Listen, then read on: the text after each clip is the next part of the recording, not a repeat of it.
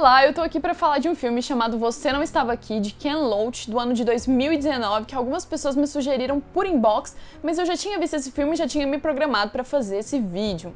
Bom, o Ken Loach é um cineasta marxista britânico de 83 anos, com mais de 50 anos dedicados à carreira no cinema, e a maior parte dos seus filmes vai falar das mazelas e das amarguras da vida do proletário britânico. E as amarguras desse proletário não é tão diferente daquelas que a gente presencia aqui no Brasil e no resto do mundo, que são praticamente vítimas do pós-capitalismo.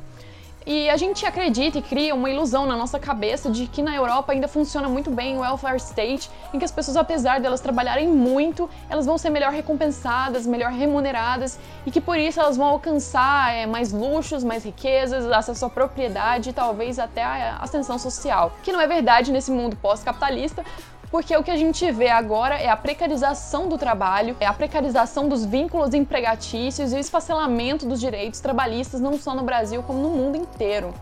E esse filme vai falar muito bem sobre isso, porque em Você Não Estava Aqui é, vai, vai, tratar de um drama familiar vivido por Rick e Abby, é, que são os pais, e Seb e Liza, que são os filhos. É, e o Rick, ele quer ser independente, quer ser um autônomo, ele quer ter a própria empresa. Então ele começa a trabalhar para uma, uma transportadora como motorista franqueado. E para isso, a sua esposa Abby, que é cuidadora de idosos, vai ter que vender o próprio carro. E então ela vai ter que passar a visitar os clientes dela de ônibus para que o Rick possa comprar uma van para trabalhar para essa transportadora que promete apenas um contrato entre ele e a transportadora. Então ele vai poder fazer seus horários, vai poder escolher os locais de entrega e vai produzir o quanto ele quiser. Ele vai receber pelo que ele vai produzir. Só que a gente vê que aí ele vai ter que produzir muito, ele vai ter que trabalhar muito acima do normal para conseguir sustentar sua família e realizar o sonho da casa própria, que é o que eles queriam no começo.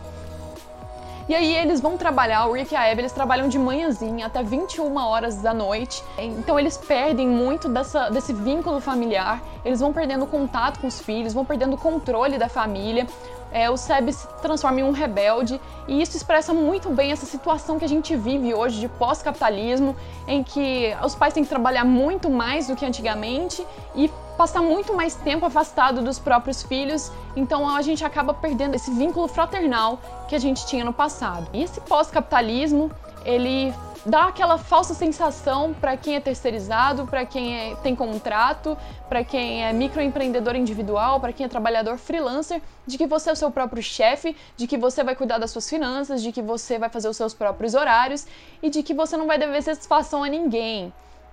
Então você cria essa sensação de que você é o seu empresário. E o pós-capitalismo ele faz isso quando na verdade ele só quer sugar ainda mais do trabalho do operário, do seu suor e te dever menos direitos e menos é, obrigações do empregador para com o empregado. Então esse filme vai descrever muito bem essa situação de pós-capitalismo que a gente vive hoje no mundo, tanto no Brasil quanto na Europa, quanto nos Estados Unidos. Todos nós estamos vivendo essa mesma situação.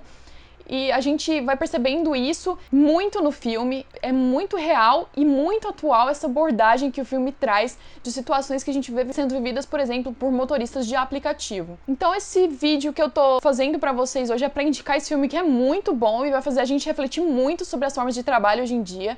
É, ele vai ficar disponível aqui no Instagram e também vai ser disponibilizado lá no YouTube e também por meio de podcast lá no Spotify.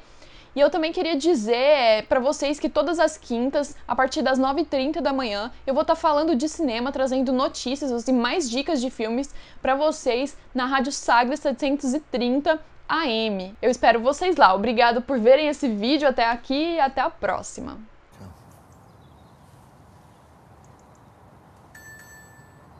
Let's determine it be.